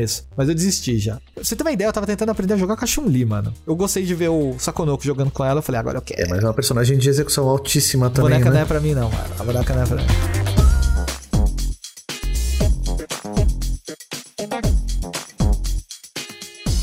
A gente entrando nesse terreno dos bonecos, né? Assim, vocês terminaram o, o modo Fighting Ground lá, viu as historinhas pessoais de cada boneco. Eu joguei o Fighting Ground, joguei o modo arcade com alguns lutadores, mas eu fiquei extremamente decepcionado de como a história foi passada. Você queria ver o que aconteceu com quem? É, e você não vê, por exemplo, o foco da história principal do Street Fighter você viu no quadrinho. Aí você vai jogar o jogo, não tem mais a história. A história acabou no quadrinho. O campeonato já foi. Já. Tipo, o que, que tá acontecendo ali? Nada. Porque já acabou a história. Você não tem uma história. é, Pra mim, a maior falha na hora de apresentar a história do Street Fighter 6 foi o fato de que a história não foi apresentada. Ou você tem um epílogo, ou você tem um prólogo, ou você tem um World Tour que também se passa depois da história, e aí você só sabe pedacinhos das coisas porque você leu o quadrinho. E o quadrinho não explica quase nada. Quase nada. Tem uma outra coisa que o Arthur ele coloca que é- complica mais ainda a ordem dos fatores da história do Street Fighter 6. O personagem que lidera toda a história do Arthur é você. Quem é você dentro do mundo É, do Street isso é uma péssima escolha. Então, eu não acho que seja ruim, sabia? Porque, de uma certa forma, meio que cria essa coisa de cada jogador ter a sua própria experiência. Então, assim, pra o cara que fez o self-insert lá, o cara fala, não, eu derrotei o JP. O cara que fez aquela aberração fala, não, a minha aberração derrotou o JP, então o JP não é um boneco tão assustador quanto o Bison. Tem esse tipo de experiência também, né? Eu não sei, velho. Eu acho uma escolha muito ruim você ser o personagem principal de uma história que você queria saber qual que era a história, sabe? Tipo, Sim. Mas você não consegue saber qual que é a história, porque não tem a história sendo contada em nenhum momento naquele jogo inteiro. Tipo, você vê memória, você vê um quadrinho, mesmo quadrinho super fraco. Eu acho que eventualmente eles devem lançar alguma outra coisa pra dar um drama ali um pouquinho na história do Ken, porque é tipo, os boatos da história do Ken eram mais legais do que a história do Ken, que é meio que a mesma coisa, mas apesar de tudo. Algumas coisas se concretizaram, Exato. né? O Crypto Bro, por exemplo. Só que você não tem o fechamento dessa história. Tipo, por que você não tem o fechamento dessa história? Vamos com calma, estamos no começo do jogo. Quem sabe, eu posso estar me iludindo, mas quem sabe a Capcom não atualiza essa história em outras temporadas. Não, você tem razão. Depois que você falou isso uma vez pra mim, eu parei pra pensar. O Street Fighter 3 foi contado assim também. Você não tinha o final da história no primeiro jogo. Você tinha o Exato. final da história no decorrer aí de três anos. 97, 98, 99. é. Um jogo por ano. Óbvio que dessa vez a gente não vai ser desse jeito. Eu vai ser muito mais passado. Eu espero que não. Eu espero que Takeshi seja certo e que ele conte essa história inteira de algum momento e a gente tenha um desfecho. Mas é muito ruim, cara. A SNK tá com uma história horrível, a Capcom tá com uma história horrível, a NetherRealm tá com uma história ruim, mas ela é bem contada. Então, mas aí que tá. Nesse ponto, eu prefiro aplaudir a Capcom por tentar fazer uma coisa diferente do que tentar seguir a formulinha da NetherRealm e acontecer a story mode do Street Fighter V. Não, aquilo não Aquilo dá. não Eu me desce. senti ofendido com Street Fighters contra o mal. E, tipo, ainda bem que não tem isso. Mas o lance de você ser o protagonista da sua história, o que eu ia associar era o... Vocês lembram do Jump Force? Sim. Lembro. Goku, Luffy, Seiya, todo mundo. Você quer ser um deles. Aí, não, você é você. Você vai ajudar o Luffy. Eu falei, mas que lixo eu ajudar o Então, Luffy. te- tem uma diferença muito grande aí, porque no caso são os personagens do mundo do Jump Force indo pro mundo real. Ali é meio que você sempre esteve no mundo do Street Fighter. Não, sim, mas ó, o lance dos mestres, eu achei muito legal você aprender com os mestres. Mas eu Uhum. acho, apesar das cutscenes serem muito legais dos mestres, você não cria uma ligação que avança uma história, que te conta alguma coisa, assim. É tudo coisinha separada. Você vê a Judy te surrando, surrando teu melhor amigo, e aí dali você vai treinar com ela. ali. Exato. E ela é mó legal, mas. Então, mas é exatamente isso. Não precisa ser uma história linear. A beleza, no final das contas, é um retrato perfeito do que é Street Fighter quando vai contar uma história. Sim. Eles não conseguem contar uma história linear. Aí vai colocar, contar lá antes do 2, depois do 4, antes do 3, depois do 3. É basicamente isso. Mas, ó, por exemplo, o jeito que eles contaram a história no 4, eu achei melhor. Mesmo com aqueles filmes ruins, aquele filme bucha, aquele Ties That Bind e, e o outro lá que eu esqueci o nome. Aquele filme da Júlia me deixou tão irritado.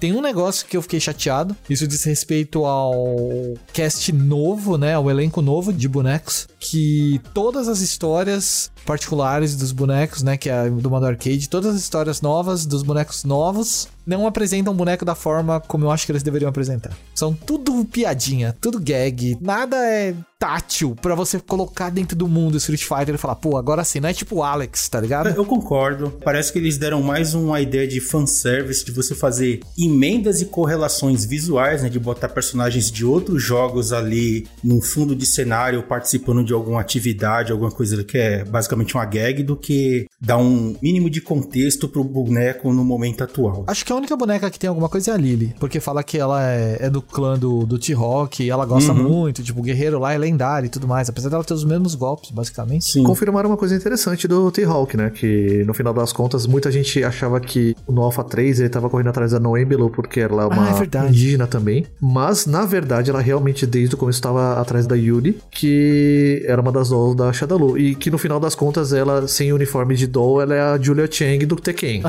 igual, igual, assim. Por quê? No geral, visualmente eu gostei do, mais da arte, né, dos desenhos, das referências, mas concordo com o Jeff. Eu queria, sei lá, ter pelo menos alguma linha de background ali de cada boneco, né, falando alguma coisa. Você tem um pouquinho da história de cada boneco quando você encontra e avança a história de mestre deles, né? Tipo, a Manon tem o lance dela ser judoquinha, tá? Sim, Bonitinha. E aí a mãe, você quer ser modelo ou você quer ser judoca? Ela fala, eu quero ser modelo. Mas eu quero bater na galera. E tipo, e é legal essa parte. E aí você dá uma cara pra Manon. A Marisa, por exemplo, não não tem muita coisa. Oh, Marisa não tem muita coisa, pelo amor de Deus. E a história dela, da nona dela. Eu não acho que a Marisa desenvolveu. Eu não acho que a Marisa desenvolveu muito. Rapaz. mas ela é toda fofinha, cara. É super legal você pensar que assim, ela é toda fortuna, que ela leva o pancrácio da forma real raiz. Não, tudo bem. E ela quer ter dois maridos, quer ter duas esposas. Não, beleza, maneiro. Só que o lance dela ser só uma menina que tá lutando, vai encontrar caras fortes, é meio. Já tem muito disso aí no Street, né, É pô? o primeiro jogo dela, calma, vamos com calma. É meio Ryu, né? Eu achei o Ryu maravilhoso nesse jogo. Os caras com o celular na mão falam, mano, você acha que eu vou usar isso aqui? tipo, não. É claro que eu uso. Não muito como vocês, mas eu uso. Mas agora eu vou aprender a usar stickers. E agora só se comunica por stickers. Ryu, pare, por favor. Cara, o Ryu é maravilhoso. O Ryu é muito bom nesse jogo, muito bom. Chun-Li também né, teve coisas E interessantes. o né? Luke, o Luke maloqueiro me surpreendeu. Eu não imaginava que o Luke tinha o, o lado maloqueiro dele e na história dele e do Jamie tem ele trombando, né? Dando de ombro. Oi, Kura. É tipo uma cena de Yakuza, tá ligado? Ele e o Jamie se Só, enfrentando. só trocou os olhares e um, um não foi com a cara do outro, é isso aí, É, né? porque você fica sabendo que eles são rivais. É, pô, legal, vamos ver qual é a rivalidade deles. É o mesmo nível, 1995, Kyo e Yori. Fica até com um pouco de curiosidade, mas ao mesmo tempo uma coisa válida falar sobre a própria concepção do Luke, né? Porque no final das contas, o Alex Lee, que é o dublador da versão em inglês dele, ele parece que é só na zoeira, parece que é só no Twitter, parece que é só nos memes, mas ele foi uma parte muito importante na construção do personagem também. Eu acho que a voz dele no 6 tá impecável. Eu gosto mais de ouvir o Luke em inglês no World Tour do que em japonês. Tanto é que, na verdade, ele contou uma coisa muito interessante. Ele tá fazendo várias lives agora, chamando alguns outros dubladores também Mano, com ele. tudo que é piadinha do Luke em animação, ele dubla. É mano. ele, é ele. É maravilhoso. Ele foi escolhido pra fazer a voz do Luke antes do Tomoaki Maeno ser escolhido pra fazer a versão em japonês. Caramba, não sabia disso. Então, assim, normalmente esses dubladores eles têm que fazer a voz combinar com o tempo exato que os japoneses fizeram. No caso dele foi meio que o contrário, meio que não tinha esse template pra ele poder seguir, então ele foi fazendo meio do jeito dele, foram pedindo algumas coisas. Uma curiosidade que ele até falou que é bem bacana, que é uma coisa que a comunidade poderia apreciar mais, inclusive, ele falou, né, uma das poses de vitória do Luke. Que o Luke grita, ah, não sei o que, let's go! Aham. Que no japonês, o original era pra ser uma coisa meio, yata! Tipo, eu consegui, eu venci. Ele falou, não, vamos tentar fazer o let's go, vamos lá, tipo, porque é uma coisa que ele falou que ele via muito o pessoal fazendo nos campeonatos, fazendo no Evo. O Maximilian faz isso, Sim, né? let's go, claro. Aí ele chegou pro diretor de gravação dele e falou: Eu posso tentar fazer um negócio aqui que acho que se I did it ficou legal, mas dá pra ficar melhor, né? Acho que dá pra ficar mais solto, mais Aí espojado. ele falou, vamos fazer um let's go. Aí o cara falou, hum, eu não sei, let's go pra onde? Ele tá no meio da luta, ele vai pra onde? Ele falou, não, não, vai na minha, confia, confia. Let's go! É, E ele fez. Ainda bem que ele confiou. E aí o pessoal da localização mandou isso pro Japão. O pessoal deve ter chegado no Nakayama, o Nakayama falou, hum, ok, vamos colocar dessa forma.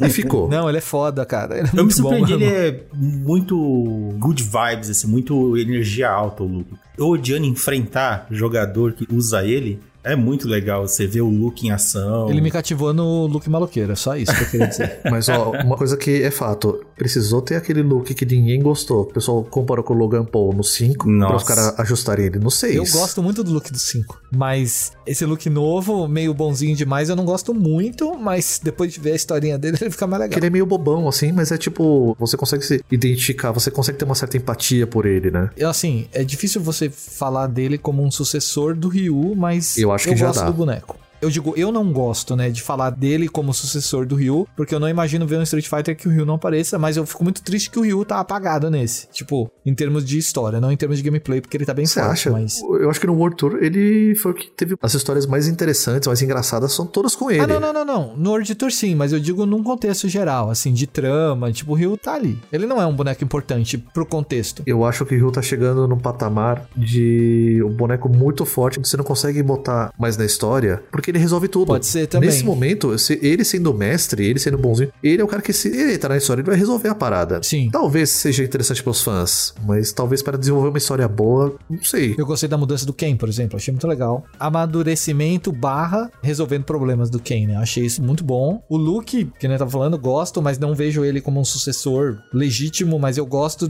da opção. Eu não tiraria o Luke mais do jogo, por exemplo. Sim. Ao contrário do Alex, por exemplo, que eu gosto muito do Alex, gosto muito da participação dele nos jogos, mas ele não causou o mesmo impacto. Apesar de ser um boneco legal. Causou mais impacto que o Abel. Não, o Abel é péssimo. Eu odeio o Abel. eu acho o Abel protagonista muito ruim. E o Rashid, por outro lado, eu gosto do Rashid como protagonista. Acho o Rashid muito legal. Muito legal. Eu espero assim que de modo geral, conforme o jogo for sendo atualizado, né, recebendo os novos bonecos, eventualmente em algum momento eu espero que eles tenham alguma revisãozinha de história e adicione alguma coisa pra assim dar um, um fecho pra cada personagem ali, né? De nesse capítulo dar um, um propósito maior pra cada boneco e não ficar só no- na gag. Então, mas aí eu não acho que eles deviam entrar todos na história principal. Tipo, não tem por que Não, não, eles não. ajudarem, sabe? Então, aí até então eu acho ok. Mas eu acho que eles deviam ter um um pouquinho mais de propósito. Exato, Devia saber é. um pouquinho mais deles. Mesmo que entre eles. Tipo, a Marissa e a Manon, o final das duas é o mesmo. Isso me incomodou, sabia? Uhum. O final do Jamie e do Luke é o mesmo. Isso me incomodou. O final do Ryu tem mais o Luke. Isso me incomodou. é muito complicado. Ah, mas eu acho que isso é uma passagem de tocha, Jeff. Só que o final do Ryu com o Luke é legal. Porque é o Luke colando ali querendo lutar com o Ryu. Eu achei isso muito legal. Só que o final do Luke e do Jamie não. São o mesmo final, contados por pessoas diferentes. Uma é o Luke e outra é o Jamie. É a mesma coisa. Assim, pode até ser besta. Eu queria algo como na série Alpha, manja. Tipo, cada boneca tinha a sua conclusão. Nem todas eram legais, mas elas se equilibravam ali. Algumas mais interessantes, outras apenas estavam lá por estar lá. É que a Capcom, se ela for fazer isso, eu acho que ela tem que ver quais bonecos ela vai dar prioridade, né? Que é aquela coisa tipo de dar uma importância maior. E se ela talvez menosprezar os clássicos, né? Porque assim, todo mundo já conhece, já sabe o caminho deles, mas a novidade são os novos bonecos, né? Sim. Pra não ficar naquela gag. Talvez a galera fique meio ressabiada, Eu só né? quero a continuação da história do Ken. Eu quero saber o que, que aconteceu direito, eu quero saber por que, que ele tá ali do jeito que ele tá ali. A história dele é a história do Street 6, né? Que na verdade o Street 6 não tem história, né? Porque não tá ali também. Tá no quadrinho. Uhum. É, tem história, ela só não foi contada ainda, né? Completamente. Né? E espero que ela seja contada, né? E que ela não fique no cross-media, assim, nos quadrinhos. Bota no jogo, pô. Eu acho que fica no cross, viu, Gil? Vai ficar no cross, mas eu acho que tinha que ter um filme igual a Street Fighter 2, The Movie, pra montar. Aí ia dar certo. Porque Street 2, a história do Street 2 é uma porcaria. A história do Ô, Alpha veio louco. baseada do filme de 94. Olha só. É. Tá mexendo com a infância da galera, hein? Fala pra mim que a história é boa do Street 2. Partindo do zero, era o que tínhamos, né? Tipo, o que você tinha antes do Street Fighter 2? Beach Fighter, Karate Champ e ah, Kung O que Fu. eu quero dizer é que a história do Street Fighter foi construída no cross-media. Ela não foi construída no jogo. Foi, foi de fato construído no, no- Até porque o- os próprios desenvolvedores, eles não tinham muito tempo pra pensar isso, né? Exato. A história que contava é justamente, tipo, no- nos pormenores. É por que, que a Chun-Li tem as pernas musculosas? Por que, que o Ryu tem a faixa na cabeça? Sim, exatamente. E parte daí, né? A história da faixa na cabeça veio do filme. Street Fighter Alpha veio do filme. Veio, veio do filme não mesmo. tem como, velho. Tem que ter um filme desse. Então, mas a gente tá numa época de cross-media legal, ok, mas se você tá entregando um jogo cuja a grande trama foi calcado muito na história do Ken. Aí lançaram um quadrinho, ok, um prólogo, mas você não entregar pelo menos algo substancial referente a isso, é meio que tipo, pô, eu vou ter que comprar outra coisa pra ver um negócio que teoricamente deveria estar no jogo. É que eles não exploram no jogo, né? Se você parar pra pensar, nem a SNK explorava direito no jogo. Os manuais contavam mais história. Os manuais, os mangás, eles tinham um jogo de O spin-off mangá, eu acho uma porcaria, tá? Os mangás de KOF. do King of Fighters Kyo. Não, não, do Kyo é que é muito mais baseado no game, né? Sim. Nossa, tem umas passagens horríveis no Kyo. O mangá do King 94, o mangá do 95, 96. É que esses mangás realmente eles são mais produtos licenciados mesmo, né? No final das contas. Sim. O- os manuais contando as histórias e os fãs desenhando o desenvolvimento e você lendo e assistindo o jogo, Uhum. aquilo se complementava, tá ligado? Não é só o jogo. Se você jogar o KOF, você vai ter uma base toda da história, você vai ter os finais e tudo mais, mas se você não tiver aquela indicação dos manuais com as histórias dos times, o que aconteceu, por que, que eles são rivais, o que, que não são, você não complementa, tá ligado? E se você jogar o KOF 95, pegar o Yori e o Kyo, você não vai saber porque eles são rivais direito. Você vai saber, vai ter uma base, óbvio, mas você não vai saber direito. Em outras palavras, sinto falta dos manuais nos encartes de jogos hoje em dia. É que a Capcom não colocava nessas histórias. E a SNK brilhava nesse contexto aí. Colocava assim, só que nas versões de console. Então ficava meio que assim. o- a história que contava na versão do Super Nintendo podia ser um pouco diferente da versão do Mega Drive. Acontecia. Ah. Ou pior ainda, na versão do PC, na versão do Amiga, que tristeza e derrota só. né? Eu não me importaria de ver um filme do Street Fighter 6 animado, com um roteiro parecido com o do Street Fighter 2, que a gente viu lá em 94, focando talvez no Ken, colocando os personagens ao redor dele de alguma maneira, que nem fizeram no Street 2. Talvez assim, talvez sem o Ken, com o Luke indo investigar o Ken e o Ken sendo tratado como vilão o filme inteiro. Maravilhoso, seria impecável. Enfim, assim, no contexto geral da coisa toda do Street 6, agora que a gente já viu o todo, né, e tá tudo disponível ali, eu acho que no saldo geral ele ainda ele é muito positivo, né, apesar dessa parte de trama de boneco que eu tava meio que ansioso, principalmente pra saber dessa coisa do Ken, a conclusão e tal, mas vamos ver o que que a Capcom vai fazer mais pra frente, né? Enquanto não tem história, será que o Hiro na carreira vai fazer um mangá novo? Não precisa. Ó, deixa eu falar pra você, se você procurar no Twitter o que o fandom já tá criando de história com os personagens, você já tem material pra anos e anos. Ah, cara, mas no geral, Street 6, quero continuar jogando. E eu acho que, feliz ou infelizmente, esse é o jogo que eu vou ter que gastar dinheiro comprando um controle arcade e vou jogar até o fim da vida dele. O Hitbox. Compra logo. Se eu tivesse dinheiro, eu compraria, que é o lance. No arcade a mão já não funciona direito, né? Tem que fazer movimento de pulso e tal, treinar muito para enxugar os movimentos, então no hitbox eu vou só no dedo. É isso. É isso. Joguem Street Fighter 6. Encontre a gente lá no lobby.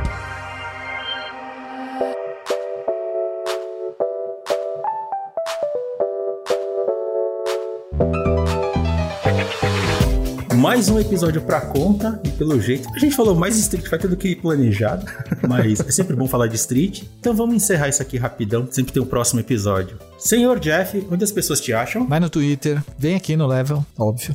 Mas vai lá no Twitter, arroba Horokill. Tem também Instagram, arroba Dragão do Prazer. Bora no Blue Sky finalmente, graças ao Gil. É, qual que era mesmo? Dragão do Prazer também, né? Dragão do Prazer, é verdade. Não tá sendo uma rede que eu tô usando muito. E no Flow Taco, né? Podcastzinho de anime aí que a gente tá fazendo. Que é sucesso. Boa. Takeshi. Agora eu achei mais um lugar pra me esconder. Agora também tô no Blue Sky escondido, como o Takeshi chama, bluesky.social. Obrigado, Gil. Tamo aí. E eu de sempre também, né? Tamo aí no Twitter também, mesmo arroba. E também na rede do Mastodon. Agora, agora tô com o Takeshi arroba masto.ai. Ok. Bom, a mim vocês encontram no Twitter, né? Como arroba Olderheaven. Eu também tô lá no Blue Sky. Por enquanto, ficamos por aqui, galera. Até a semana que vem e tchau. Falou. Até mais.